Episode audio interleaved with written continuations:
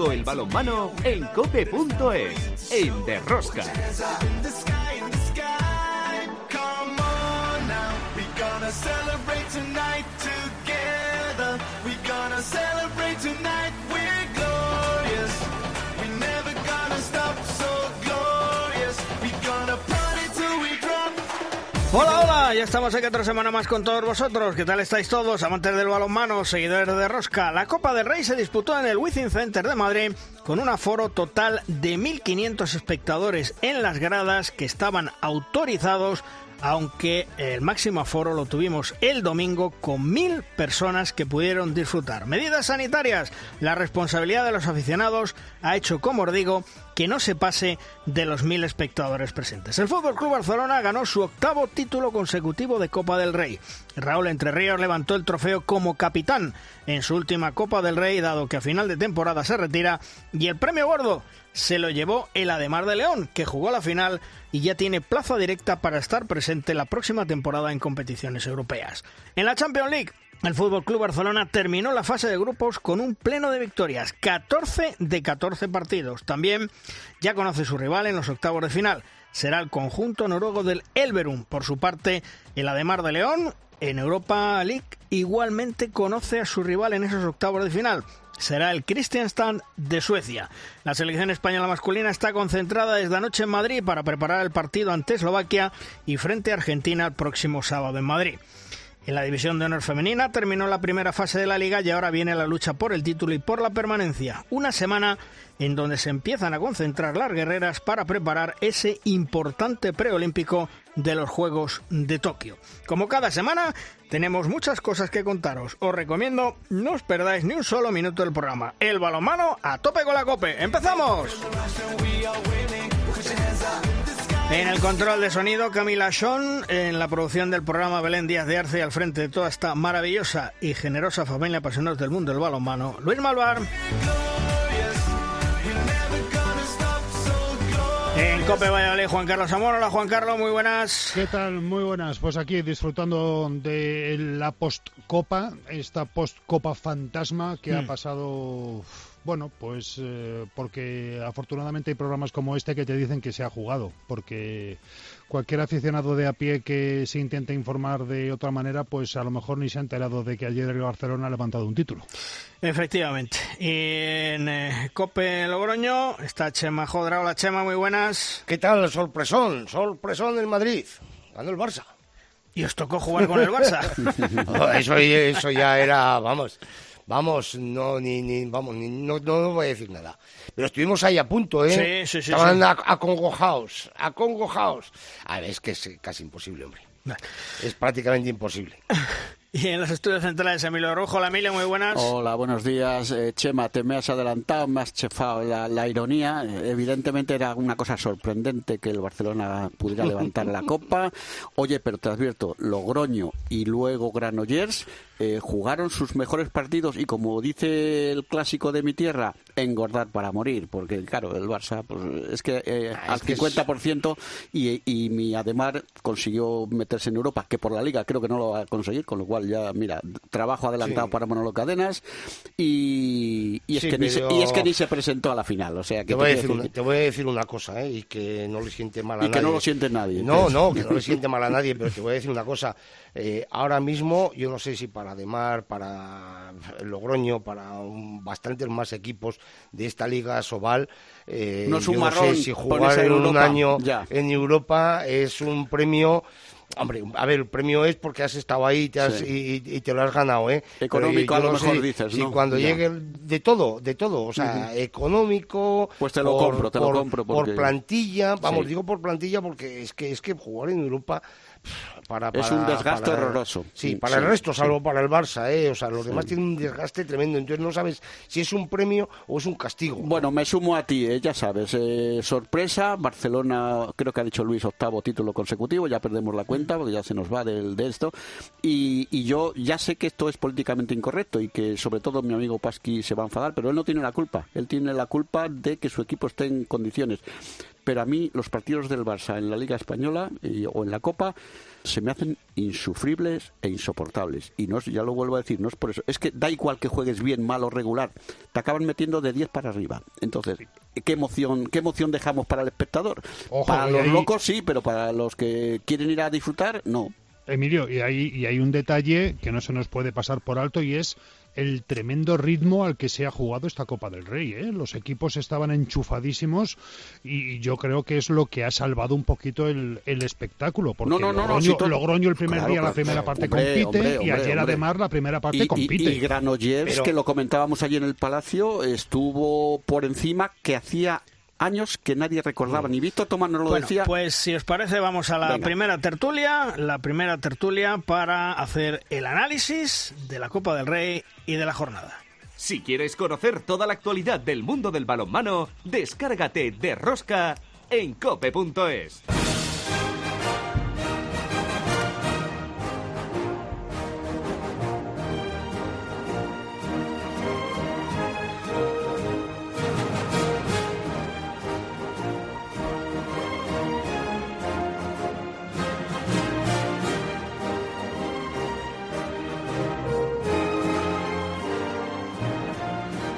Nuestra primera tertulia de los magníficos. Hoy contamos con Pablo Cacheda. Hola Pablo, ¿qué tal? Muy buenas. Hola, muy buenas. Bueno, ya has visto que estábamos ahí hablando de la Copa del Rey, muy animado, que el Barcelona, que aunque le pilles en un día malo gana, es que el Barcelona yo me atrevería a decir, Pablo, que es ahora mismo el mejor equipo del mundo. Sí, sí, bueno, yo creo que lleva ya eh, varias temporadas en las que tiene esa etiqueta. Después eh, está claro que, bueno, que por ejemplo en la famosa Final Four no está teniendo toda la suerte o, bueno, igual a esa presión añadida que, suman, pues porque parece ser que son los únicos que tienen que ganarla sí o sí, pero está claro que, que es un equipo que, que bueno estaba diciendo creo que Emilio o tal que, que bueno que es que da igual cuando los pilles que te, cuando te das cuenta te meten de 10 es que es así es que es un equipo muy rodado con, con jugadores, bueno, eh, los mejores o casi los mejores del mundo y, que además saben perfectamente a lo que juegan en todo momento y que entonces es muy difícil meterles mano y, para muestra pues esta copa o, la primera fase de, de la Champions en la que no han perdido ningún partido, aunque cuentan todos sus partidos por victorias. De todos modos, Pablo, eh, yo lo hablaba con Emilio allí en el Wizzing Center, lo hablábamos también ayer eh, con Tony y, con Víctor Tomás, ayer. Yo no recuerdo, no sé si tú tampoco lo recuerdas, un partido en España en el cual durante el encuentro el Barcelona fuera perdiendo, porque con el Granoller en el segundo tiempo fue en el minuto 4 o 5, creo recordar, 14-13 perdiendo. Eso hacía años que no se daba. Víctor Tomás no lo recordaba, ¿No? Pablo. Pues eh, yo lo recuerdo porque estaba allí, pero eh, en una final de Copa Sobal en, en León, em, pues no me acuerdo ahora la temporada exacta, pero 2013, mm. 2014 o 2014-2015 por ahí, mm. con que estaba en, en el Naturhaus estaba Cristian Malmagro eh, al descanso también, al descanso ganábamos de uno allí en León al Barça, con llevaba Cristian nueve goles en la primera parte, me acuerdo por el por estos dos datos, pero desde esas probablemente pues yo tampoco recordaba, recuerdo esa ya digo porque porque estaba allí y lo viví en primera persona, pero pero sí que es difícil de de recordar porque lo normal es que tan pronto empiezan el partido eso sea ya una avalancha. Oye, y, el Ademar eh, ha sido el que mejor ha hecho, lógicamente se presentó en la final con el Barcelona, pero es el, el que mejor torneo ha hecho o, también al Granoller le ponemos su, su, medalla de que ha hecho un gran torneo cayendo ante el Barcelona? Hombre, eh, yo creo que al, al Granollers hay que ponerle también su medalla porque bueno al final el perder contra el Barcelona pues al final pues es lo, lo, normal no eh, creo que hizo muy buenos cuartos con con Puente Genil, que venía en una dinámica muy buena, e, e, incluso también yo creo que el partido de Logroño, al final perder de cuatro con el Barça, es, es, un resultado que, se da muy, muy poco. Entonces está claro que llegaron en buen momento a, la Copa. Después, claro, cuando el sorteo te empareja con ellos en cuartos de final, pues sabes que o os suena la campana como nunca o, si no lo normal es que sea el único partido que juegas. Entonces, bueno, creo que al final los equipos que juegan contra Barcelona y son capaces de, plantarle cara, como, como fue el caso de, de los tres más o menos, ¿no? Porque al final, pues eh, eso, es muy fastidiado hacerlo durante 60 minutos, pero conseguirlo durante 40 ya es muy meritorio y, creo que los tres merecen también una mención.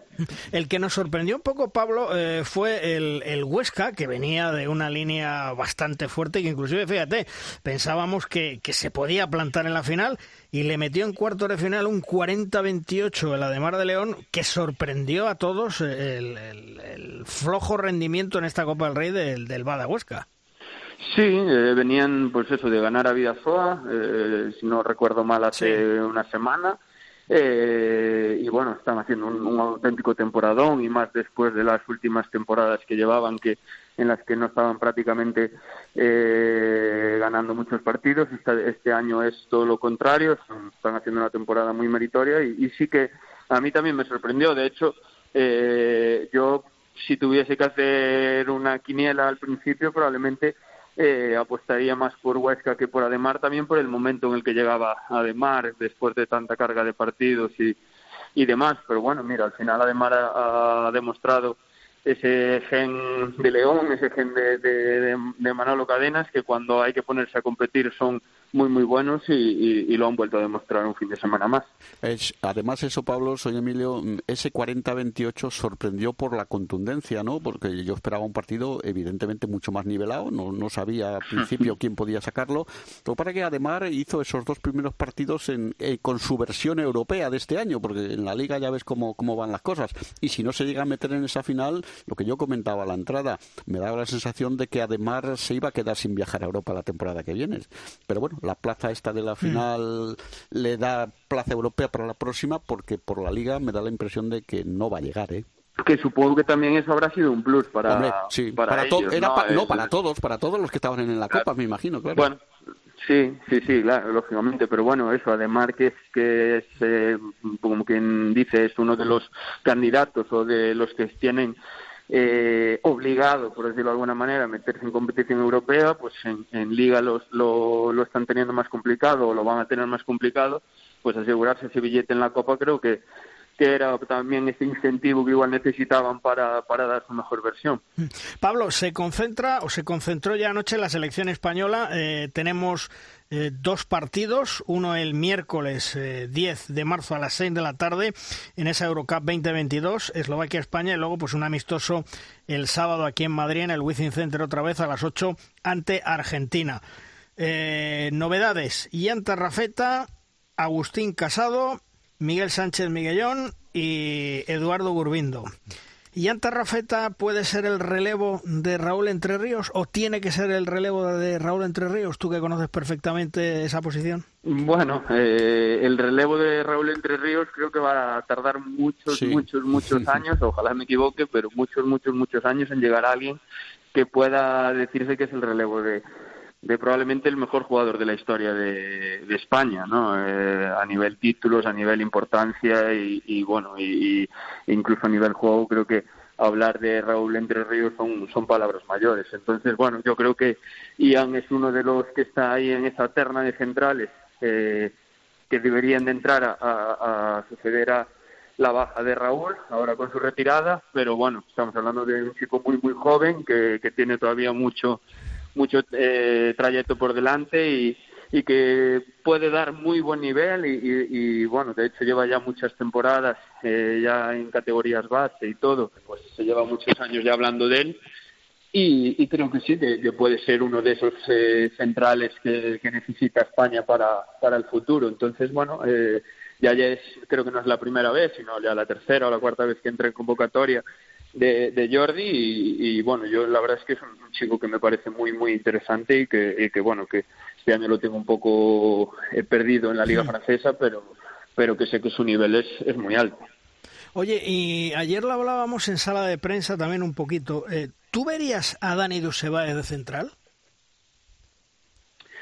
Sí, sí, ¿por qué no? Eh, de hecho, en, en Kielce sí que, sí que tiene jugado ya algún partido de central. ¿Qué pasa? Que yo creo que bueno, es más fácil, por decirlo de alguna manera, encontrar central para la selección de, las características de los centrales que hay en España que encontrar un lateral izquierdo, que ahí sí que vamos bastante más justos, ¿no? O por lo menos, eh, bueno, nos parece que, que, como siempre, nos ha costado encontrar a gente para esa posición y sobre todo con lanzamiento exterior, que por ejemplo Dani ha demostrado en el último, en el, en el último mundial que sí lo tenía. Entonces, no sé hasta qué punto puede salir rentable eh, el cambiar de puesto a, a, Dani para cumplir en el central cuando igual es más fácil encontrar un central que, que les dé apoyo pues a, los laterales como él o como pues eh, como el hermano como como Alex y, demás laterales que tiene la selección.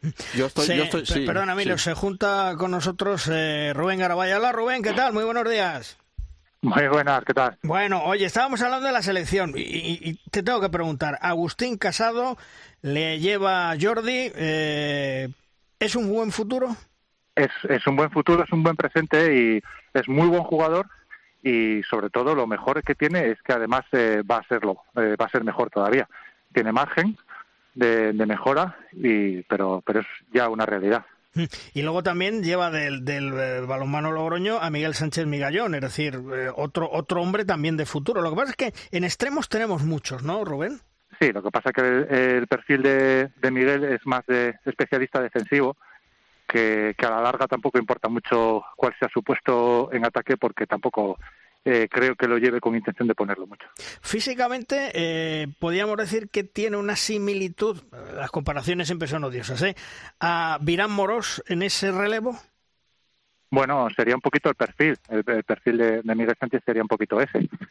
Yo creo que Miguel Sánchez ahora mismo es eh, probablemente uno de los mejores defensores de la, de la Liga Sobal. Lleva una temporada eh, muy, muy, muy consistente y en la que ha dado un paso, un paso al frente y, se nota. Oye, eh, Rubén, soy Emilio. Eh, oye, ya se lo hemos dicho a Chema que nos estaba llorando de que otra vez contra el Barça y estas cosas, pero el Logroño hizo un partidazo en el cuarto de final. Le tuvo al Barcelona un tanto despistadillo eh, y además lo que nos sorprendió, que solo lo debisteis preparar muy bien. con un equipo en teoría de jovencitos y no demasiado titulares al principio y eso yo no sé si desnortó un poco al Barça hasta donde llegó, ¿no? Pero oye, eh, comentábamos que hacía mucho tiempo que no veíamos al Barça marcar tan pocos goles y especialmente en la primera mitad, ¿no, Rubén? O sea que el partido sabíamos que estabais condenados a lo que había que condenarse, pero eh, no estuvo nada claro, ¿eh? Bueno, eh, para ganarle al Barcelona lo primero que hay que hacer es, intentarlo. Ya, ya, ya. Si no me dicen más, claro, tienes que, cada vez que juegues contra ellos tienes que intentarlo. Ya. Y, es la única manera de que algún día les podamos les podamos ganar. Mm. Yo creo que esta vez eh, eh, les hemos competido el partido. Estuvimos en los últimos minutos a, dos goles de ellos. Que, que, en un momento determinado pues puede pasar cualquier cosa y, y nunca se sabe, ¿no? Pero si no peleas por tener esas opciones cada vez, aunque luego acabes perdiendo de 10, eh, nunca lo vas a nunca lo vas a conseguir. Y, y, la realidad es que el partido del otro día también cometimos muchos errores. Quiero decir que todavía hay margen de mejora para nosotros y eso es una gran noticia, sobre todo para nuestra confianza en futuros enfrentamientos. No, no, evidentemente, eh, vamos a ver, hace falta un nivel del 140% o 150%, una barbaridad, no fallar, y aún así no lo tienes seguro, pero lo que se decías de que hay que intentarlo, hombre, yo me imagino que todos los que se enfrentan al Barcelona lo intentan, lo para que llega un momento en que dicen, esto además de no poder ser, es que es imposible. Yo no, yo, perdona, perdóname, yo no estoy de acuerdo en eso. Hay, gente, hay gente que ya ni la luchan siquiera, ¿tú crees?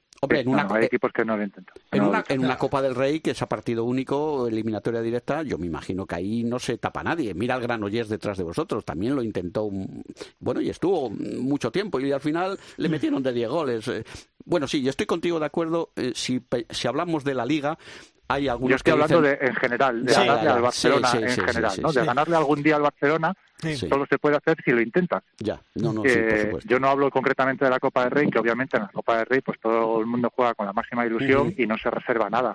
Pero en otras situaciones pues no es igual. Y nosotros lo intentamos siempre.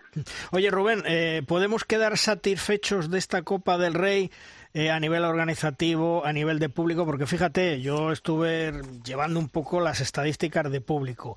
Eh, en cuarto de final fueron pobres, 350 más o menos. En semifinales el partido de el Vidasoa de Mar, 800 personas. Semifinales eh, Granollers-Barcelona, 900. Y ayer hablamos de mil personas cuando estaban autorizados 1500. Podemos estar satisfechos, ¿no, Rubén?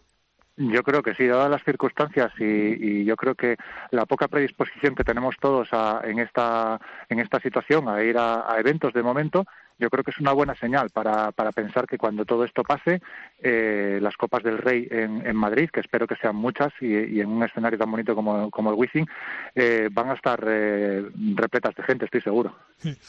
Bueno, pues lo dicho, ahí está la selección española, la Copa del Rey, que creo que organizativamente ha sido un éxito. Ojalá en los próximos años ya tengamos público y podamos tener los 15.000 espectadores y toco madera que, que llenen, porque la Copa del Rey siempre es una competición muy bonita.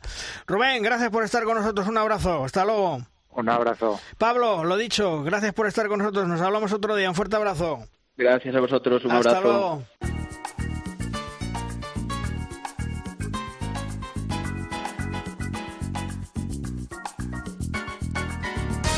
La firma invitada nos llega esta semana de la mano de nuestro entrenador de cabecera, el gran Zupo Quisoain. Siempre Zupo nos acerca reflexiones interesantes que ahondan en los entresijos del mundo del balonmano con apreciaciones que muchas veces nos pasan desapercibidas. Conozcamos sobre qué nos habla esta semana Zupo Quisoain. Buenos días. Siguiendo con mi anterior intervención sobre la Suecia de los 90, donde lo cambió todo, considero oportuno continuar con esta evolución en el juego. Voy a comentar las variantes defensivas del sistema 5 más 1 y los cambios sustanciales que hizo en aquella época que el juego sería más rápido, fuerte y técnico en ataque. Las variantes defensivas del sistema 5 más 1. La evolución defensiva provoca respuestas inmediatas en los ataques. La novedad defensiva en esta época fue el 5 más 1. El sistema 5-1 de la República Democrática Alemana en los años 70, que compartía todo el balonmano mundial, se varió el concepto del jugador avanzado con nuevas tareas, siendo el jugador más valioso del sistema. No debemos olvidar el modelo de los soviéticos en los 90, con el avanzado en un lateral y con diferentes tareas según donde estaba el balón, y que dio grandes éxitos a su selección. La utilización de este sistema por la selección francesa con Jackson Richardson en el avanzado fue decisiva para el inicio de los éxitos de los galos desde la Olimpiada 92. Richardson marcó una época. Su calidad técnica unida a su calidad táctica más una excelente condición física fue clave para la consolidación de este sistema defensivo. Como dijo Juan de Dios, las variables en defensa son el motivo fundamental de la evolución del juego de ataque desde el punto de vista estructural. En estos años, las dificultades que para el ataque planteaban las diferentes organizaciones en defensa exigieron nuevas respuestas de los ataques, especialmente en la velocidad, en la movilidad y en la alternancia entre jugadores de diferentes líneas, afianzándose así los conceptos de transformaciones de sistemas y el juego de desdoblamientos. Un juego más rápido, fuerte y técnico en ataque. Las acciones técnicas y tácticas son a mayor velocidad, alto nivel de coordinación y los patrones de fuerza en los máximos exigibles. El juego rápido en todas las acciones del juego, velocidad gestual de reacción, gestos técnicos que conlleva igualmente velocidad en la interpretación táctica, velocidad para variar las posiciones de juego. En el Campeonato del Mundo de Checoslovaquia, los suecos consiguieron un 67% de los goles en contraataque. El resto de selecciones en este campeonato hicieron un 28% de goles. Este concepto absolutamente moderno e innovador ha supuesto un enorme avance en la espectacularidad del juego y con grandes perspectivas de futuro. En mi próxima intervención continuaré con el juego de ataque, desdoblamientos y transformaciones, más los cambios de reglas desde 1992 al año 2000.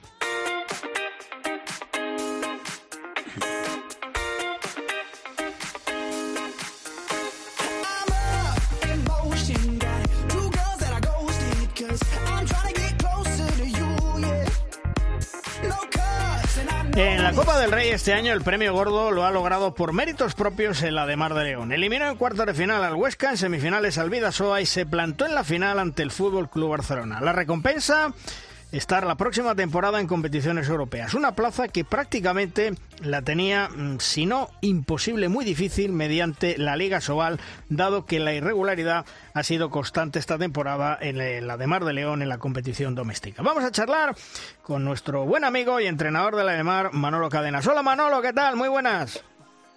Luis, buenos días, ¿cómo estamos? Bueno, ¿qué, qué tal? ¿Cómo estamos de ánimo después de ayer? ¿Estamos ya más contentos? Bueno, estábamos de ánimo, estábamos mejor antes de la final, pero bueno, después en la final eh, te sientes impotente no, no poder eh, enfrentarse al Barcelona con posibilidades de, estar en el partido. Igual no de conseguir la victoria, pero por lo menos ponerlo difícil.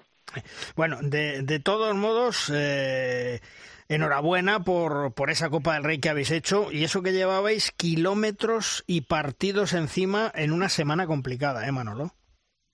Sí, es algo inaudito, ¿no? Que, que alguien tiene que poner freno, ¿no?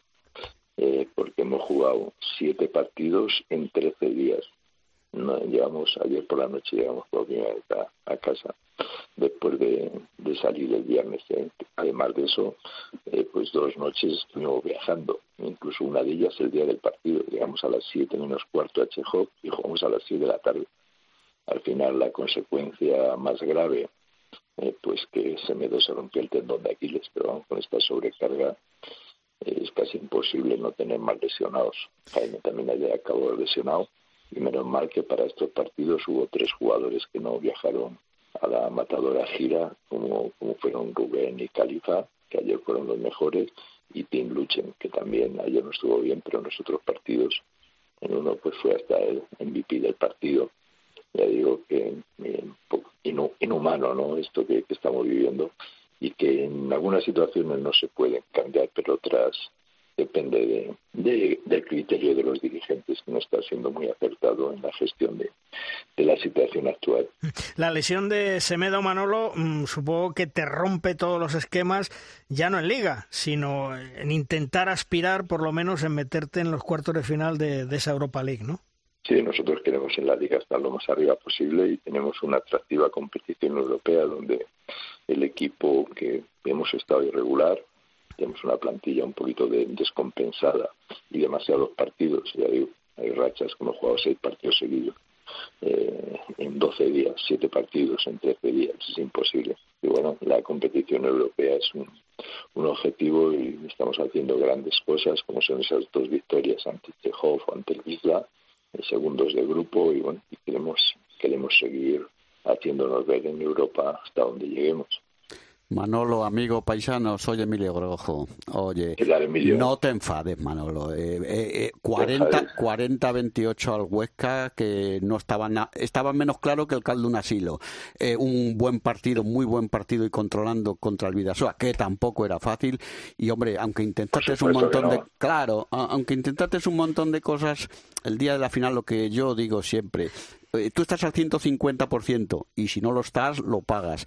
Y, como decimos allí por, por la tierra, engordar para morir. Eh, chico, es que lo del Barça es extraterrestre. No, no, me extraña que, haya gente que diga, pero yo para qué me voy a esforzar si al final voy a ir al mismo sitio, Manolo? Sí, pero bueno, siempre hay una primera vez. Sí, eh, cuando Barça ganó seis copas de seis ligas seguidas, cinco copas de Europa seguidas, hubo dos equipos como el Portland que ganó la Copa Europa y de la demás la Liga, que es muy difícil, que ahora son otras circunstancias. Sí, pero siempre hay un momento. El problema es que los clubs no estamos creciendo en el presupuesto, no podemos mantener los jugadores y así es muy difícil. Ya SOA, que, que estaba siendo un club eh, en fase ascendente, eh, hablando del tema económico y deportivo, pues ahora pues ya tiene sus limitaciones. Nosotros el presupuesto parece que va a caer para abajo, pues así la verdad es que es imposible.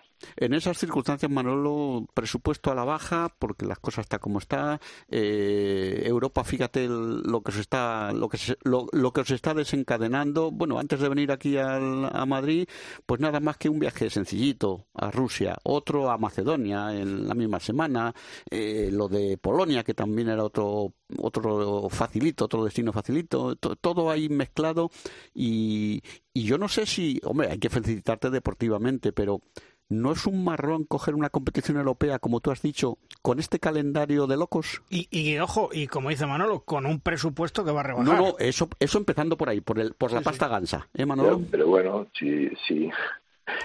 compaginar todo es difícil, pero bueno, la ilusión de estar en Europa es uno de los objetivos de, del club, el sponsor ayuda un poco más si estamos en Europa y bueno, y creo que, que si también vamos a, a poner freno a nuestros logros y no podemos avanzar porque no podemos jugar las competiciones, mejor dejarlo. Ya sé que me vas a decir, Manolo, que lo de la liga pues tiene, tiene todavía una salvación, pero yo creo que si no os metéis en Europa por la vía de la Copa, como ha pasado, en la liga, con todas las vicisitudes que estáis pasando, mm, está complicado, ¿eh? Y, eso que quedan todavía sí, bueno, ¿eh? nunca se sabe porque también está complicado para los, para bueno, me imagino que para todos. Claro, si Vidasoa hubiese llegado a la final en vez de nosotros y lleva a Europa por vía directa, pues mira, al final el tercero también podía ir y nosotros podemos luchar, por supuesto, más difícil por la segunda plaza, porque Vidasoa está muy sólido, pero por la tercera plaza, eh, por supuesto que vamos a luchar. En la Europa League, Manolo, tienes en octavo de final al Kristianstad noruego y después posiblemente al, al, Magdeburgo. Mm, ¿Cómo ves ese camino para estar en los deseados cuartos de final? bueno, pues eh, va a ser una eliminatoria muy igualada. Tal vez Kristianstad tiene un poquito más de nivel que nosotros, pero bueno, si nos pilla en buen momento no nos meten eh, que sea el tercer partido de, de 25 seguidos, va a depender mucho de la de cómo esté colocada esa eliminatoria y si tenemos tiempo para preparar y descansar. Mm. Eh, eh, el Ademar contigo ahora mismo está en un periodo de reconstruir con juventud, si se puede, un buen equipo para el futuro, porque ahí está ese extremo derecho jovencito que todos conocemos, hijo de Isidoro, que qué buena pinta tiene, ¿eh?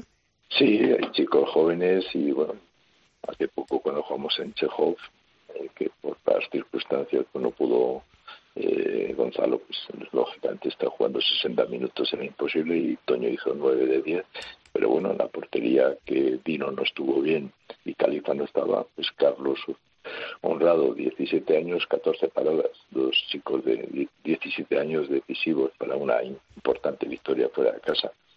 Hay chicos, desde luego, con futuro, pero bueno, eh, lo más determinante es que el club tenga un plan de futuro, una estabilidad y una posibilidad de crecimiento y eso por ahora hay muchas interrogantes.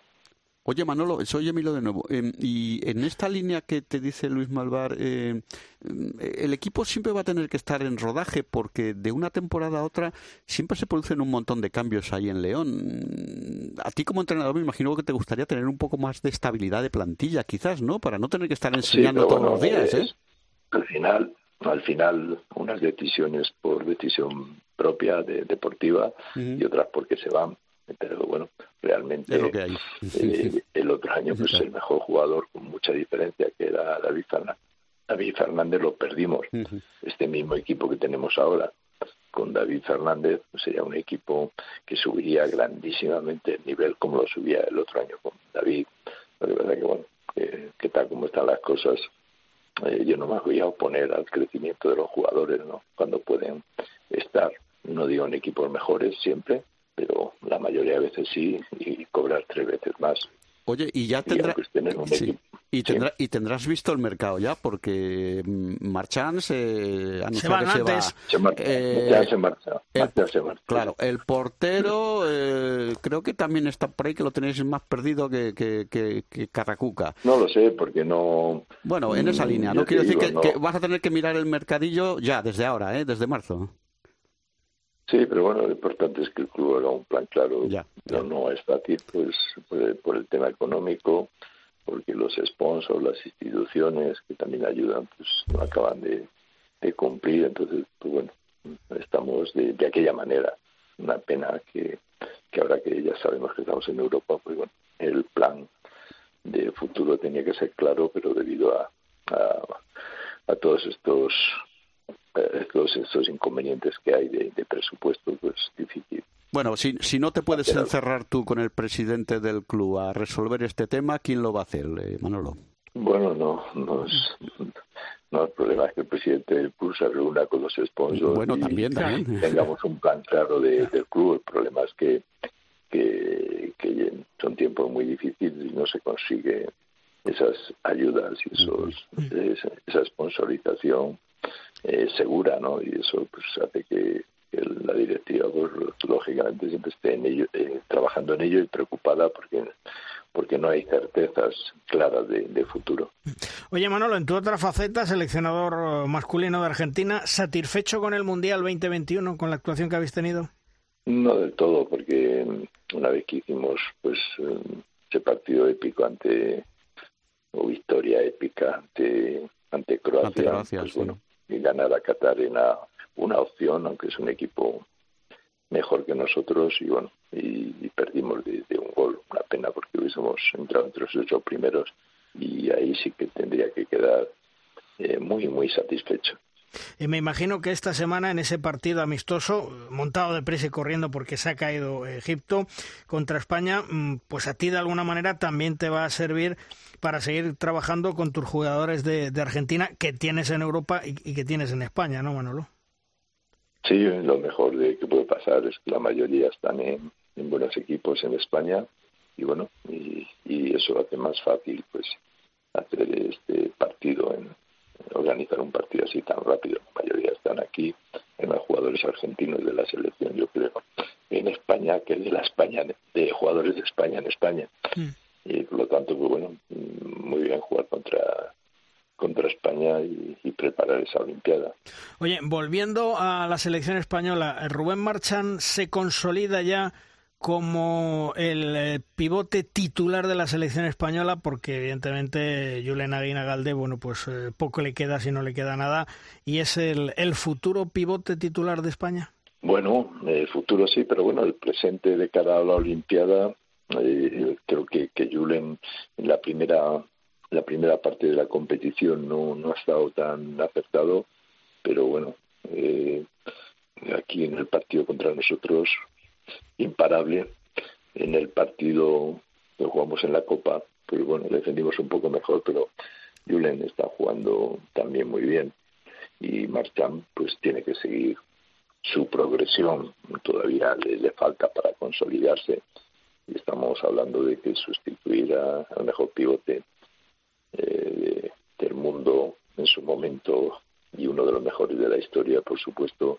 que es Julen Aguinagalde, pues es muy, muy complicado y bueno, yo creo que, de aquí a final de temporada, dependiendo cómo jueguen, pues, pues se verá quién, quién, quién va quién va a la, a la Olimpiada, porque yo creo que, que Julen está demostrando a partir de febrero que está en, un, en una buena forma. Eh, tú que has sido seleccionador nacional español, Manolo, que eres muy amigo de Jordi Rivera, ¿cómo ves el futuro de la selección española? Porque se marchará Raúl, se marchará Cañellas, se marchará seguramente Viran, seguramente Dani Sarmiento, Gedeón, Gedeón seguramente también Julen. Es decir, se van a marchar muchos, a lo mejor algunos quieren seguir, ¿eh? pero se van a ir muchos, se va a ir esa generación dorada. ¿Vamos a tener un pequeño desierto, un pequeño paseo por el desierto o va a ser un largo paseo por el desierto? Hombre, yo espero que, que, que la transición, en principio, siempre cuando se habla de cambios, mm, eh, parece que, siempre van a ser para peor, ¿no? Porque en este caso, pues, eh, estamos eh, o vamos a hacer cambios eh, por, por, la edad con la mejor generación o la mejor mm. etapa de, la historia de la selección, ¿no?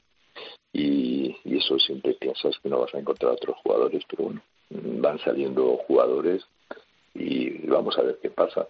No tengo claro que, que vaya a ser una travesía en el desierto que vaya a ser fácil tampoco, pero bueno, un equipo competitivo eh, siempre se rearma, aunque sea con otras armas, para seguir siendo competitivo. Y creo que se está haciendo muy buen trabajo con la gente joven. Eh, Jordi está muy pendiente y eso ayuda. Y, y, vamos a ver, ojalá, pues, mira, en último, en el último mundial, eh, bueno, fue una gran alegría ver a, a Dani Valle ¿no? asumiendo ya ese papel protagonista y eso es pues, importante que salga algún jugador más en esa línea. Bueno, pues vamos a ver ese futuro de la selección española y el sábado en el Wizzing Center que estarás con la selección de, Argentina. Lo dicho, enhorabuena Manolo por esa, semi, en esa, esa final ante el Fútbol Club Barcelona, que aunque no se pudo competir, pero bueno, por lo menos habéis conseguido una plaza europea, que era lo que queríais conseguir, que lo que queríais lograr y que es el, el objetivo estar en Europa, un gran premio. Manolo, gracias por estar con nosotros, por atendernos, sé que has llegado de madrugada. Un placer, como siempre. Y has hecho un esfuerzo. Gracias, un abrazo, Manolo. Un abrazo para todos. Hasta luego. Adiós.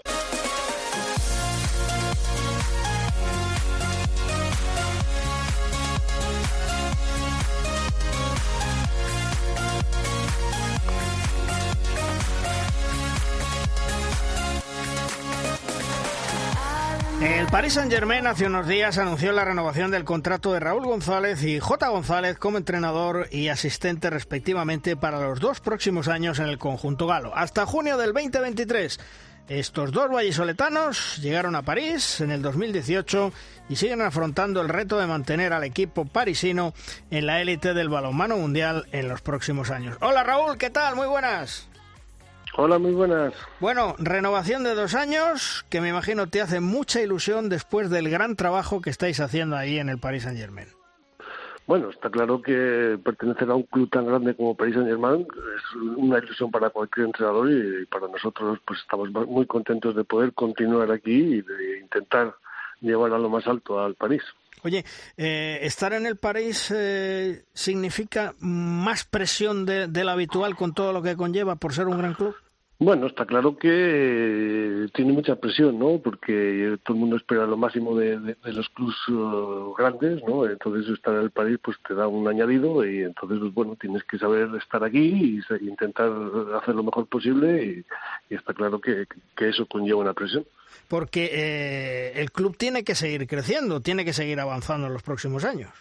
Bueno, eh, eh, sí, pero lo que está claro que esta situación que ha pasado con el COVID ha afectado a todos, ¿no? A todos los clubes, a todo el deporte y en particular al balonmano y yo creo que estamos todos los clubes en un periodo un poco de adaptación a ver qué, qué será del balonmano, ¿no? Yo creo que que lo más importante en estos años es un poco reconducir el balonmano eh, y luego pues pues ya veremos y particularmente los clubes están haciendo proyectos digamos a muy corto plazo porque no sabes en qué situación económica se va a estar, hay mucha incertidumbre de cuándo podrá venir la gente a los estadios, entonces, pues bueno, vamos un poco día a día. Porque eh, hablar de presupuesto, de, dinero, la etapa multimillonaria del Paris Saint-Germain llega a su fin, porque hemos leído que se va a pasar de 18 millones de presupuesto a 10, 12 aproximadamente. La pandemia, como tú bien dices, ha hecho mucho daño. Sí, pero no solo a París, sino a todos los clubes. Entonces yo creo que todo el mundo, lo que hablábamos, está adaptando un poquito todo lo que había a lo que a lo que se prevé que iba a haber, ¿no? Yo creo que eso es normal en todos los procesos de, de, los clubes y bueno, pues bueno, vamos a ver cómo queda todo porque todavía estamos sumergidos, quizá un poco todavía no, no, vemos salir ahí del túnel, ¿no? Que llevamos un año y pico así y bueno, pues vamos a ver cómo cómo se plantea el futuro. Hola Raúl, buenos días. Soy Emilio Borgojo. Oye, eh, ante todo, enhorabuena porque la renovación supone siempre un paso adelante en cualquier carrera, en tu caso de entrenador. Pero yo sí quería que nos, nos contestaras a una cosa. Mm, lo que desde que estás en París, eh, lo que tú te imaginabas que era ese club y lo que estás viviendo ya desde dentro, ¿se parece mucho a lo que tú pensabas o ha sido un poco distinto?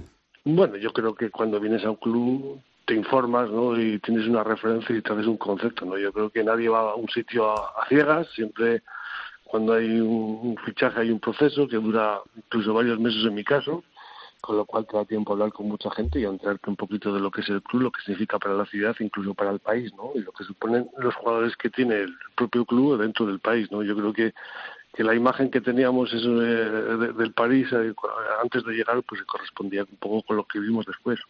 Sí, lo que para yo me refería, hombre, evidentemente toda la, digamos, eh, todo el scouting de, de, lo que es el Paris Saint Germain antes de ir, pues eso por supuesto que lo tendrías hecho, pero yo me refería más que nada a una vez que estás dentro del monstruo ese, eh, el nivel de presión que supone un presupuesto muy millonario, con objetivos siempre al máximo nivel, que si eso era lo que tú pensabas que iba a pasar, o ha sido más o menos? ¿Cómo lo, cómo lo habéis asumido Jota y tú? Yo, yo creo que parecido, ¿no? O sea, yo vengo, por ejemplo, de Bardar, que es un equipo también acostumbrado, acostumbrado a sufrir fuertes presiones, que incluso ganó la Champions, ¿no? Con lo cual, esas dinámicas un poco ya las conoces. Luego, bueno, pues quizá un poco te sorprende más el llegar a un país diferente, el adaptarte a las diferentes ligas, a los diferentes jugadores, pero bueno, yo creo que, que era más o menos un poco lo imaginaba, porque yo también he estado en Ciudad Real con Talan, ¿no? Con lo cual todo esto en cierta manera ya lo has vivido.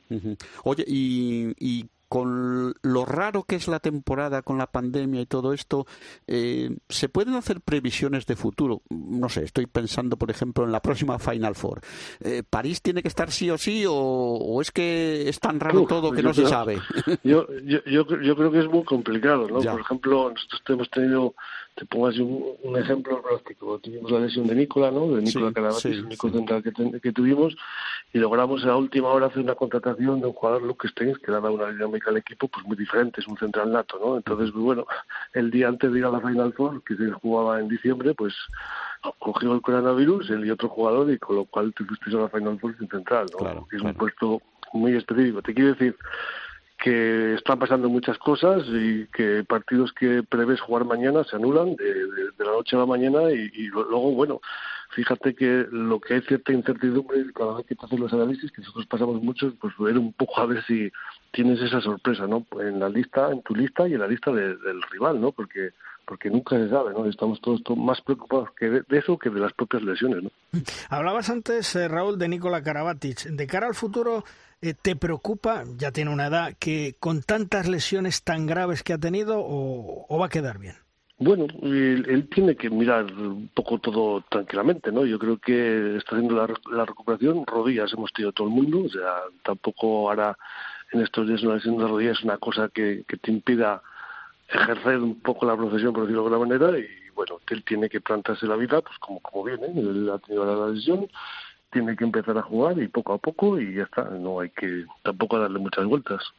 ¿Y los egos del vestuario cómo se lleva? ¿Son un problema? ¿No son un problema? Bueno, tú, tú has conocido bastante el vestuario con egos, es decir, eso para ti es fácil. Pero esos egos, eh, ¿cómo se llevan allí en París? Bueno, yo creo que al final es un poco más de cara a la galería que realmente lo que hay dentro, ¿no? Que es eh, un grupo de gente que, que intenta trabajar para ganar, ¿no? Yo creo que que lo de los egos y todo eso, pues bueno, queda un poquito, no sé cómo decirlo, un poco, un poco al margen. Cuando la gente entra a los vestuarios, la gente se lleva bien, gasta bromas y es normal. Lo que pasa es que, bueno, quizá el aficionado y el periodista lo ve todo como muy magnificado, ¿no? Pero son, yo me encontré aquí con grandes personas, como había en Barda, como había en Ciudad Real, con lo cual eh, todo el mundo, no sé cómo decirte.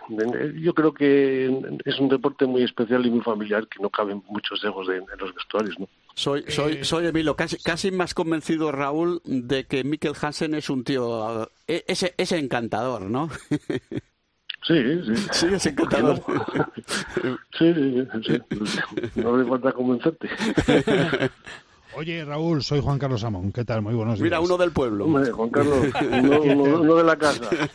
¿Qué, tal está? Hombre, somos todos de la casa, esto es una familia, ya, ya lo Pero tú más y él. Eh, y además somos, bueno, ahora menos, pero somos vecinos. vecinos Casi, casi como, como quien dice, coincidíamos mm, prácticamente a diario comprando la, prensa. Eh, mm, ¿Cómo has llevado la, la pandemia desde la distancia? Eh, o, bien distancia al trabajo o bien distancia con la familia y con los tuyos. ¿Cómo, cómo lo has llevado? ¿Cómo lo habéis llevado? Bueno, muy bien, ¿no? Yo creo que al final eh, hemos estado en casa, nos hemos quedado en casa, pero bueno, también es la situación que te toca vivir y hay que respetar todas las órdenes que se dan y todo y bueno pues de la mejor manera posible viendo muchas series con la familia y adaptándote un poco a, a todo esto. Han sido unos cuantos meses largos pero bueno eh, todo todo al final se entiende que va a pasar, ¿no? Y hay que respetar lo máximo posible las reglas para que esto ocurra lo antes posible. Y supongo que muy pendiente desde la distancia de lo que de lo que pasa en el en vuestro caso en el resto de Europa, ¿no? Porque hoy estás en, encima de los Pirineos, pero mañana estás más allá de de los Urales. Eh, eh, a vosotros, claro, la pandemia global en Europa os afecta a nivel de desplazamientos de partidos. Sí, sí, sí, mucho, ¿no? Porque luego al final cada país va poniendo sus normas particulares, entonces en unos puedes entrar, en otros sientes tienes que guardar cuarentena, con lo cual no puedes ir, eh, o sea, viajes fuera de Europa, como por ejemplo a Bardas no se podían hacer, o sea, ha sido todo y todavía pasa, ¿no? Entonces eh, yo, yo creo que está siendo todo un poquito, pero bueno, eh, también la gente, los clubs y, las federaciones están dándose cuenta de, de, todo lo que nos jugamos, ¿no? Porque yo creo que al final eh, todo el mundo ha hecho todo lo posible por continuar y la gente está dando cuenta y está siendo muy muy susceptible para estas cosas, ¿no? Eh, algo que, por ejemplo, en otras temporadas era imaginable, ¿no? Cada club tira por lo suyo, busca su, su bienestar, pero yo creo que todo el mundo se ha intentado poner de acuerdo y esto también es un punto a favor del balonmano, ¿no? Oye, eh, em, tú que sales de un colegio, imagino que sabrás que aquí en España el deporte escolar está absolutamente paralizado en algunas comunidades autónomas. ¿Allí en Francia cómo está? ¿Los niños compiten, entrenan? Sí, paralizado también. También. Sí, sí, aquí igual, sí. Estará, estará por el estilo. Oye, soy Emilio Raúl, no me resisto. ¿Fue un palo para el equipo no poder retener a Sander Sagosen y que se marchara a Alemania? Bueno, eh, está claro que Sanders Rosen es un grandísimo jugador, uno de los mejores del mundo, eh, y, bueno, siempre nos hubiera gustado contar con él, pero él tomó su decisión de, irse al Kiel. Y, bueno, por aquí también han pasado otros grandes jugadores como Gensei Melavaló, eh, Corrales, y, la gente tiene que tomar sus decisiones y, y bueno, hay que aceptarlas. Pero bueno, el nivel yo creo que es deportivo le seguimos manteniendo, con lo cual, oye, Hablando de grandes jugadores, Raúl, mm, ¿la continuidad de Virán Moros está en el aire? Eh, ¿Se sabe ya algo? ¿Qué va a pasar? Bueno, pues eh, no sé lo que pasará, ¿no? Eh, se hablará con él y vamos a ver lo que pasa. Son temas delicados que, bueno, pues, se resolverán en, breves fechas. Raúl, Raúl era, era de Valladolid, pero nos ha salido gallego en esta contestación, ya sabes. Oye, Raúl, ¿tendréis que reinventar el Paris Saint-Germain de cara a las próximas temporadas? Muchas caras nuevas, cambio de ciclo. ¿Qué tienes pensado en los próximos dos años que tienes eh, de contrato? Bueno, pues, eh, eh, pues bueno, el equipo prácticamente está ya va tomando forma, ¿no? Con el paso de, estos años eh, van cambiando jugadores, hay otros que tienen contrato y tampoco puedes hacer muchos cambios, por ejemplo, para el año que viene, ¿no? Con lo cual veremos un poco, de algún joven por ahí, pero bueno, yo creo que que vamos un poco en la línea general que va todo el mundo, ¿no? Intentar fichar lo mejor posible, eh, respetando siempre el presupuesto que tienes y, a ver qué pasa. Oye, eh, la llegada de Omeyer a la dirección técnica, ¿va a seguir la línea? ¿Tiene otras ideas? ¿Cómo está la cosa? Bueno, yo creo que es un, una, persona que va a aportar también bastantes cosas, igual que le hizo Bruno Martini, mm. porque yo creo que fue quizá el gran eje de este Paris Saint-Germain de balomano, ¿no? Y Bruno y Thierry Meillet, pues está claro que es un gran referente en, el plano deportivo. Eh, aquí en Francia el jugador excepcional de balonmano, ya puede ser Nicolás Carabatis como Thierry Omeyer, pues está considerado pues eh, como unas grandes estrellas del deporte francés porque realmente han ganado muchas olimpiadas, muchos campeonatos del mundo y campeonatos de Europa, con lo cual tiene ese estatus, ¿no? Que yo creo que nos va a venir muy bien porque porque él mamado toda esa experiencia que tiene de pasar por tantos grandes clubes y, y por las federaciones y yo creo que va a hacer un gran trabajo y va a ayudar mucho al París.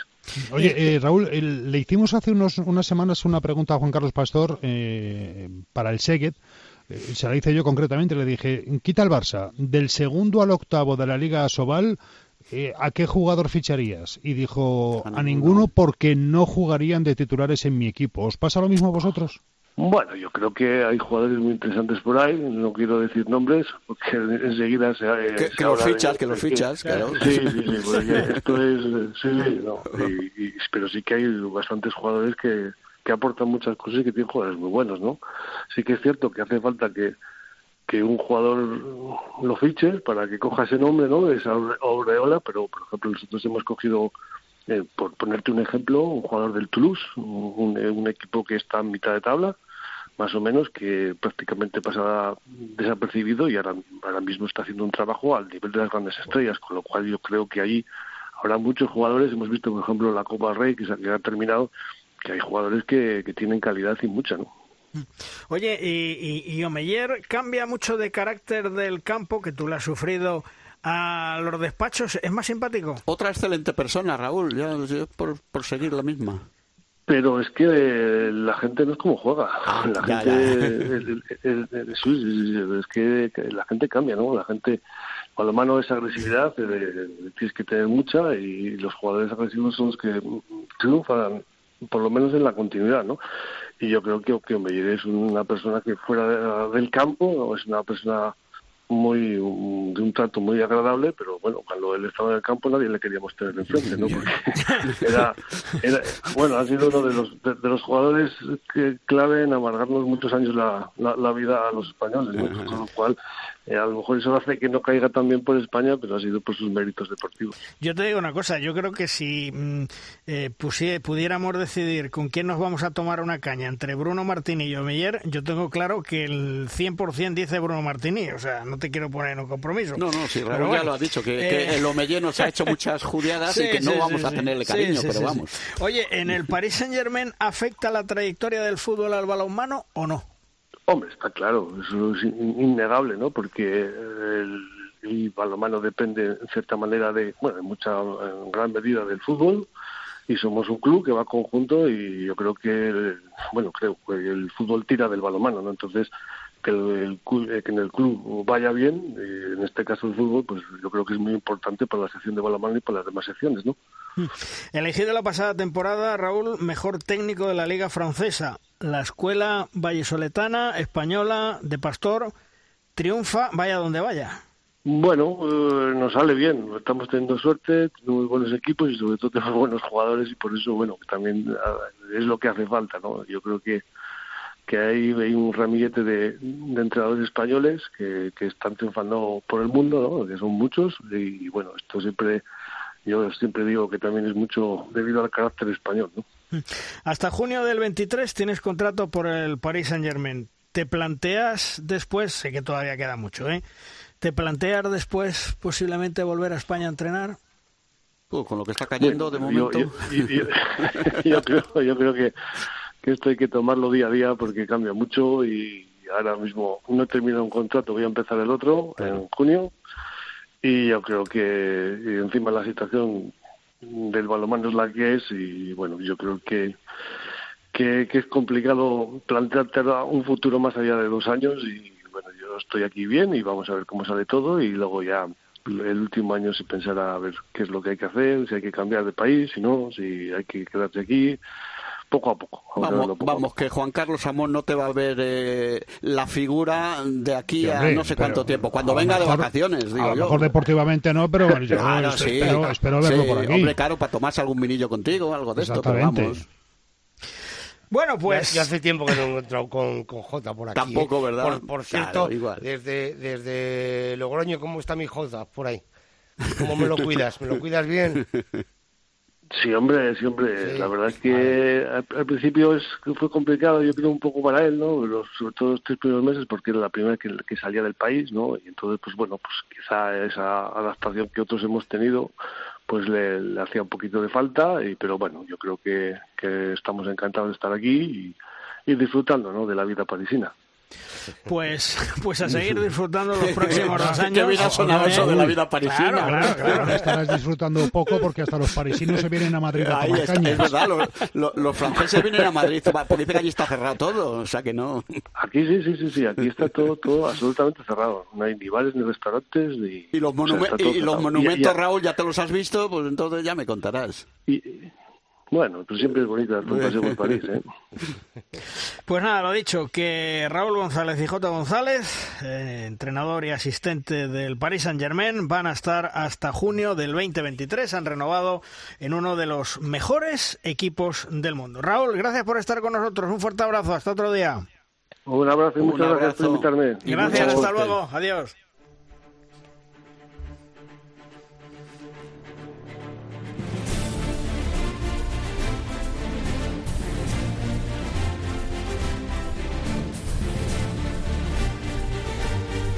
En De Rosca llega nuestro tiempo de debate. Es nuestra tabla redonda.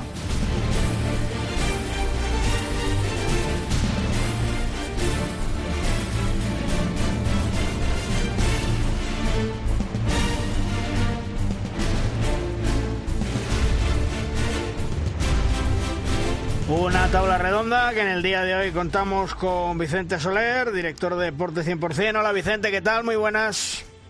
Muy buenas, hola a todos. Bueno, termina la primera fase de la Liga División de Honor Femenina, ocho equipos por el título, ocho permanencia. ¿Cómo está la cosa, Vicente? Pues más o menos como se pensaba que iba a estar a principio de temporada, al menos en cuanto a la distribución de grupos. Sí que es cierto que el grupo 2 era bastante más competitivo que el grupo 1, se puede ver en la puntuación también. Y al final, más o menos, ha sido todo según lo previsto y según la lógica, si tenemos en cuenta el potencial de las plantillas. Al final, los ocho equipos que van a pelear por el título son los esperados. Quizás en el grupo 2, como decíamos, estaba ahí la duda de Porriño, Tenerife, Liberbank, etcétera, que había más grupos, más equipos, perdón, con potencial alto, pero yo creo que según el desarrollo de las 14 primeras jornadas, todavía faltan siete aplazados por jugar y completar la primera fase, pero después del desarrollo de las jornadas ha tenido que pasar lo que ha pasado al final. Y con nosotros también el maestro Ángel Sandoval. Hola Ángel, ¿qué tal? Muy buenas. Hola Luis, buenos días a todos. Bueno, hoy estamos hablando con Vicente. Termina la primera fase de la Liga de División de Honor Femenina, ocho equipos al título, ocho a la permanencia. Como dice Vicente, ¿lo que se preveía, Ángel? Pues yo creo que sí, que ha prevalecido un poquito la idea que desde el principio teníamos, ¿no? Por presupuesto, por composición de los equipos.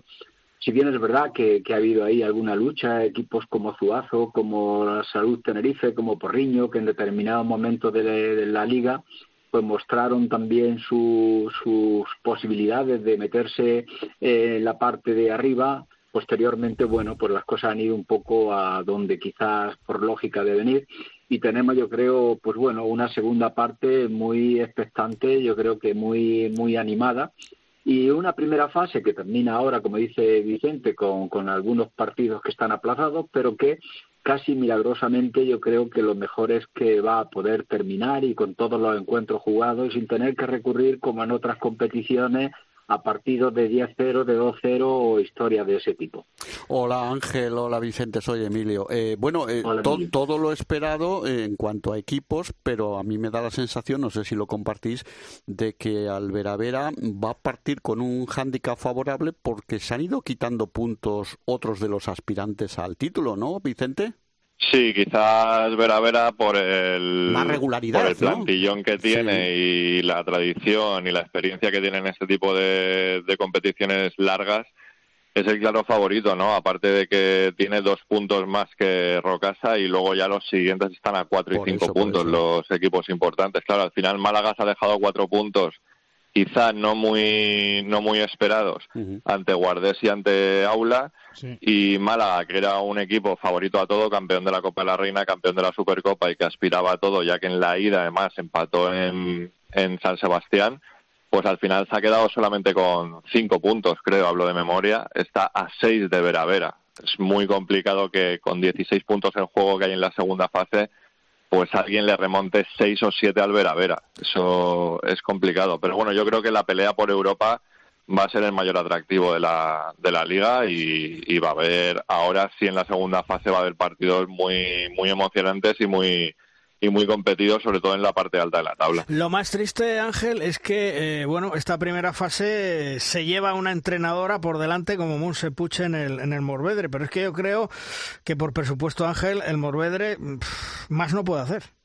Bueno, yo es que estos temas a los entrenadores, los, los que procedemos de, de ese sector, nunca nos gusta, ¿no? Pero eh, evidentemente intentan buscar un revulsivo y, es un equipo que ha competido muy bien porque Morvedre tiene una, tiene un hándicap muy importante. Es un equipo que ha conseguido seis puntos y sin embargo va a pasar con solo tres en esta segunda fase, lo que quiere decir que se ha atrevido también con equipos de arriba y que les ha apretado bastante, ¿no?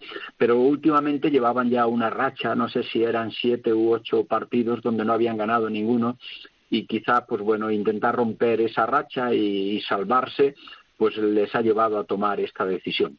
Oye, Vicente, eh, soy Emilio. Eh, a principio de temporada yo creo que se hablaba de que el equipo revelación o el equipo que podía dar mejor sensación podía ser el Elche. ¿Esto se ha confirmado en esta primera fase, aparte de los clásicos que, juegan con Vera Vera por el título? Eh, eh, ¿Lo de las ilicitanas ha funcionado así? ¿Tú que lo has visto? Yo creo que Elche es uno de los claros favoritos para obtener un billete continental de cara al próximo curso. Es cierto que al final ha pasado con menos puntos de los que quizás se podría pensar, pero también es cierto que ha perdido por un gol contra Rocasa, teniendo opción de siete metros para empatar y contragolpe para empatar, eso en, en el Esperanza Lag en la primera vuelta, y luego perdió también el otro día de un solo gol eh, con el Granollers, teniendo también siete metros para empatar y teniendo luego posesión también con lanzamiento que paró Nicole Wiggins para empatar. Es decir, es que ya decimos que el grupo 2 yo creo que sí que ha sido mucho más competitivo, claro, con sobre todo al principio de temporada cuando Liberbank no tenía tanta lesionada como ahora, que está prácticamente en cuadro yo creo que tanto Liberbank como Rocasa, Granollers y Elche eran partidos muy, muy atractivos para el espectador. Ángel, el traslado de la Copa de la Reina a Las Palmas de Gran Canaria del 21 al 23 de mayo, la mejor solución, ¿no? Sí, bueno, yo en principio incluso era partidario de otra cosa, yo personalmente, ¿no? Pero después de la reunión que mantuvimos con los clubes, pues había un, no sé, una inclinación muy grande a intentar meterlo y hacerlo ahí. Evidentemente ha conllevado una cantidad de negociaciones y de gestiones tremendas que no cojaron hasta el mismo viernes, ¿no? Y cuando ya el viernes se consiguió encajar una solución y una opción, pues bueno, había que dar también los pasos pertinentes de que fuera llevado a la Junta Directiva y a la Comisión Delegada para que se pudiera proceder y que se pudiera hacer esto efectivo y así ocurrió.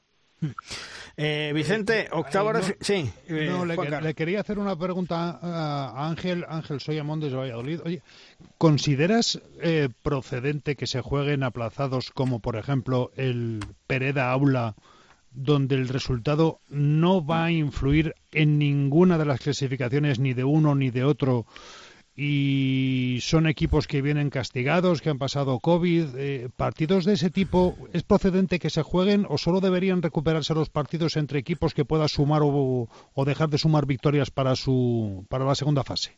Pues yo personalmente creo que deben jugarse, ¿no? Porque por esa misma regla de tres entonces habría que suspender otros muchos partidos o se tendrían que haber eh, suspendido previamente también algunos, ¿no?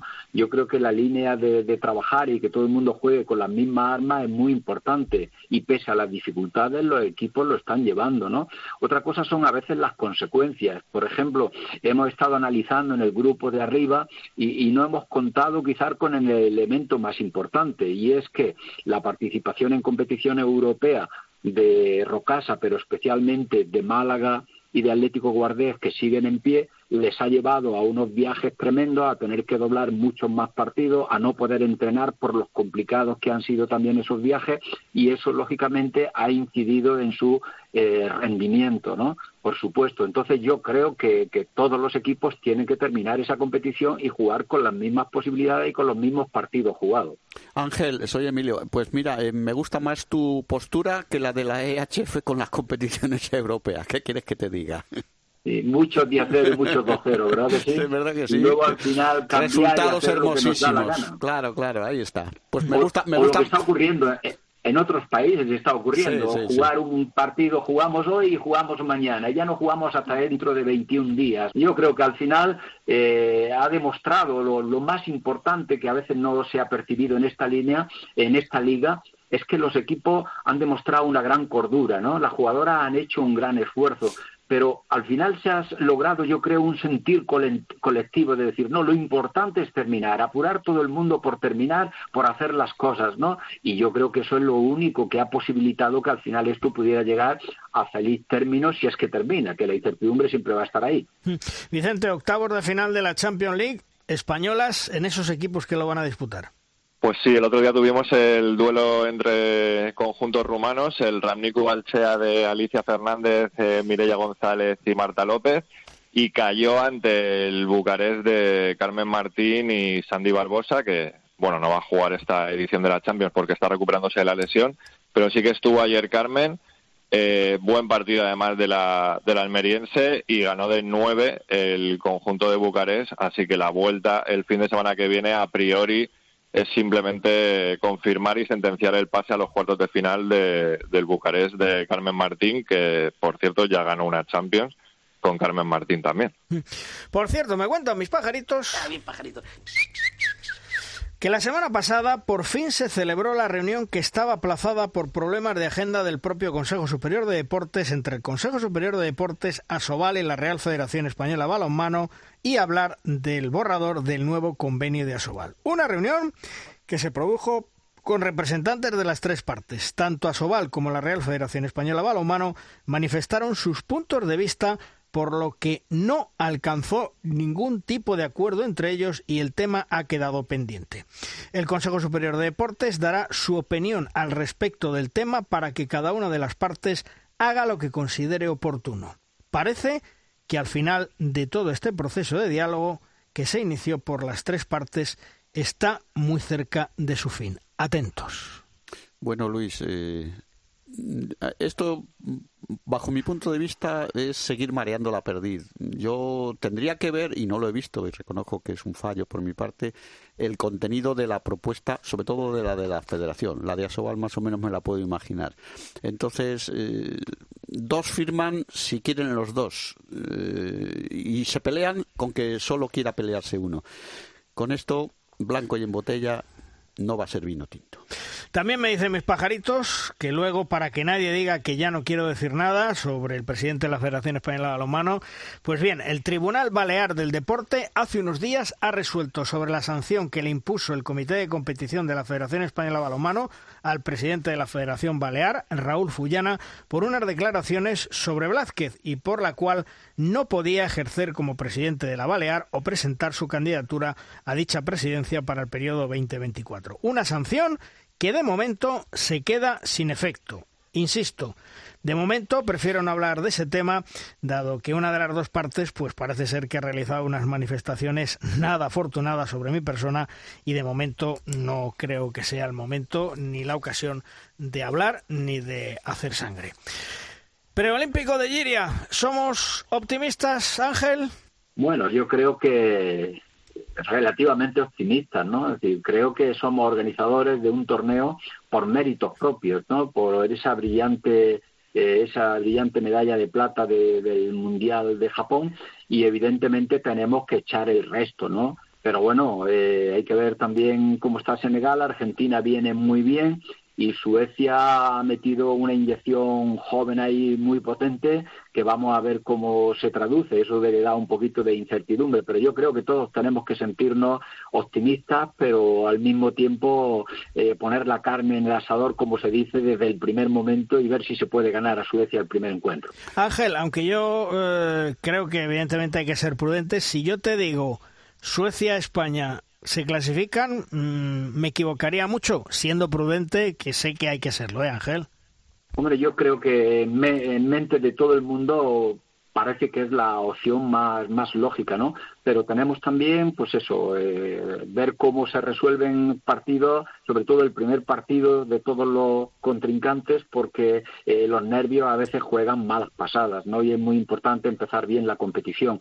Y luego también está el tema de, Suecia, ¿no? Suecia que juega con armas nuevas, que presenta un equipo que ha remodelado, que ha cambiado y que bueno que, intentan tener más potencial y un poco más de ritmo pero que le puede faltar también un poco de experiencia y eso se puede traducir en algo muy positivo o también negativo y lógicamente Argentina y Senegal van a estar ahí con sus opciones esperando lo que puedan Hombre, mm, soy Emilio. Eh, un preolímpico con Suecia, España, Argentina y Senegal es bastante accesible. Ya sé que no, no ganas eh, sin bajarte del autobús, que decía que el entrenador de fútbol, pero, hombre, creo que suecas y españolas son bastante superiores a argentinas y senegalesas. Luego puede pasar cualquier cosa, pero en principio, como te decía Luis Ángel, eh, si te dicen que apuestes por Suecia y España, pues no te equivocas al 99%, creo yo, vamos.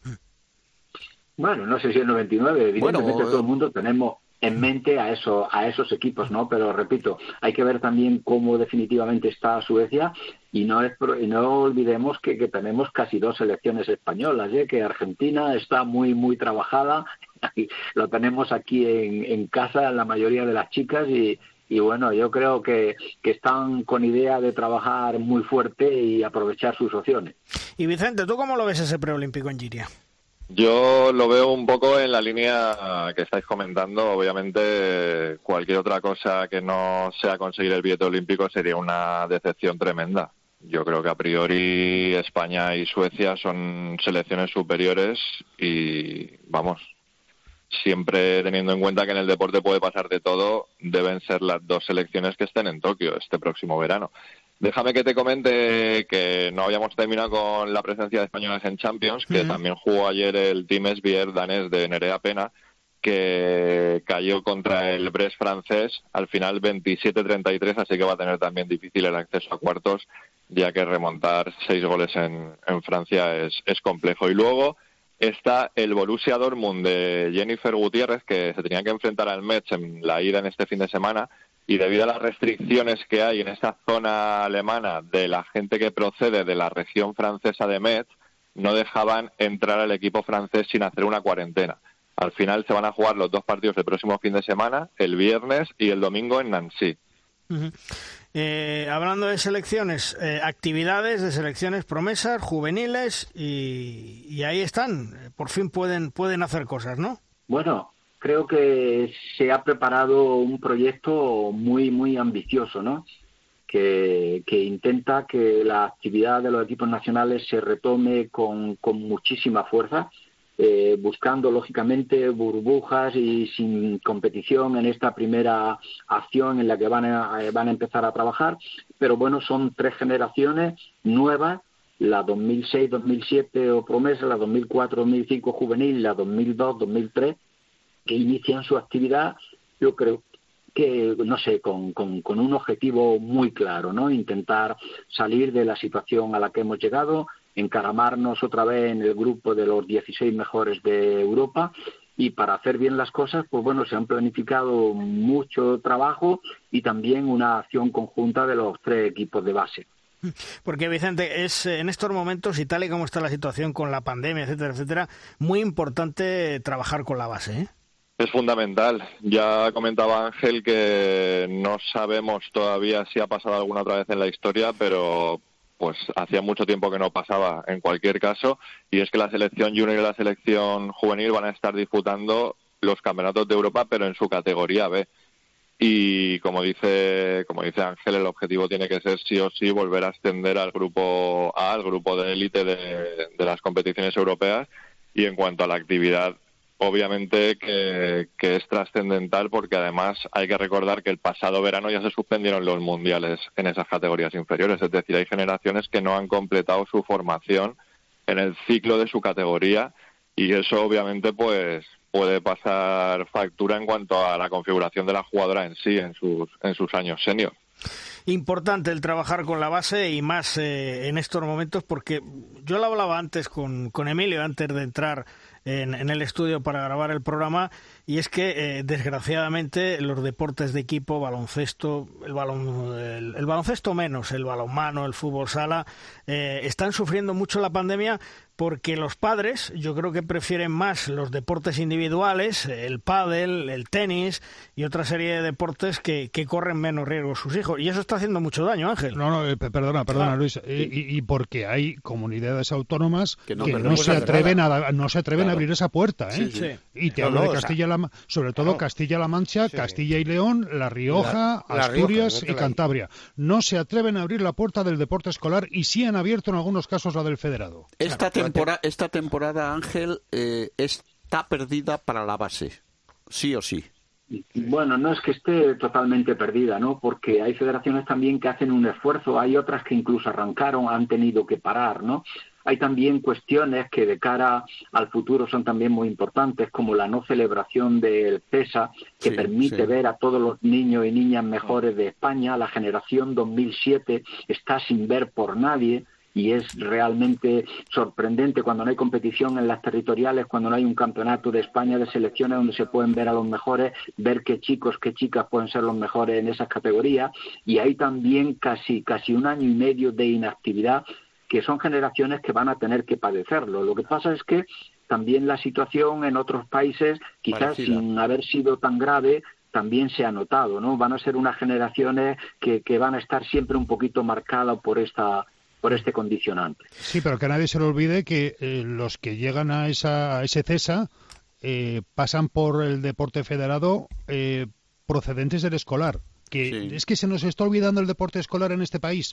Y a mí me parece que es una falta de respeto a la formación como personas y como deportistas de una generación entera que estamos hablando, como bien decía Luis, que están empezando a elegir tenis, pádel, eh, badminton, atletismo, dejando de lado el deporte de equipo, sencillamente no porque los padres tengan miedo a contagios o a contactos, no, sencillamente porque, las autoridades, porque las autoridades, las autoridades han tirado por el sumidero el deporte escolar en este país hemos preferido otras actividades de índole colectivo antes de dejar que los niños hagan deporte y eso no estará eso nos va a pasar factura en un futuro ¿eh?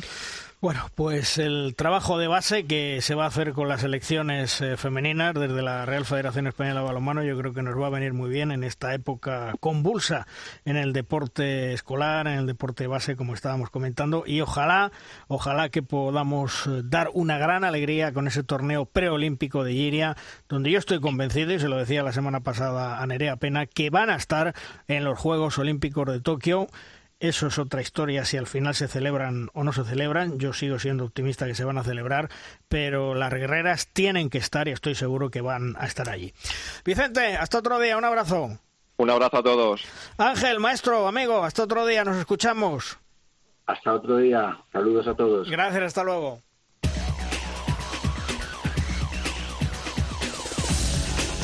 Vamos terminando programa, vamos terminando edición como siempre, con el maestro, con Tomás Guas y sus 7 metros. ¡Lanza, Tomás! Malvar Rosquitos, otro año más, el Barça ha ganado la Copa del Rey y ya son 8 años de manera consecutiva. Una Copa donde se ha despedido definitivamente de la competición el gran Raúl Entre Ríos, que se retira a final de temporada y además la ha levantado como capitán azulgrana. El gran premio se lo ha llevado la de Mar de León, que ya tiene plaza para las competiciones europeas la próxima temporada. Una Copa con público. El tope estaba en 1.500 espectadores, pero la coherencia ha hecho que no han estado más de mil en el Wiking Center de Madrid. Esperemos que el año que viene se pueda llenar con los 15.000 a tope. Es eso, balonmano.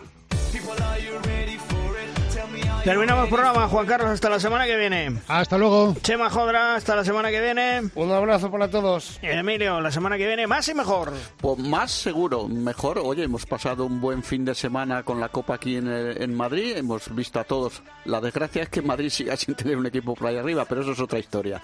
Y sí, sí, recuperamos competición nacional liguera. Y bueno, pues siempre será la forma de que esta temporada típica se convierta en menos atípica, ¿no? Ya saben que las selecciones nacionales, masculina y femenina, están concentradas, una preparando el preolímpico, la otra con esos dos partidos que tiene esta semana ante Eslovaquia el miércoles a las 6 de la tarde y en el Wizzing Center los hispanos el sábado a las 8 ante Argentina. Os contaremos todo lo que es actualidad la próxima semana. En 7 días nos escuchamos aquí en Derrosca. ¡Adiós!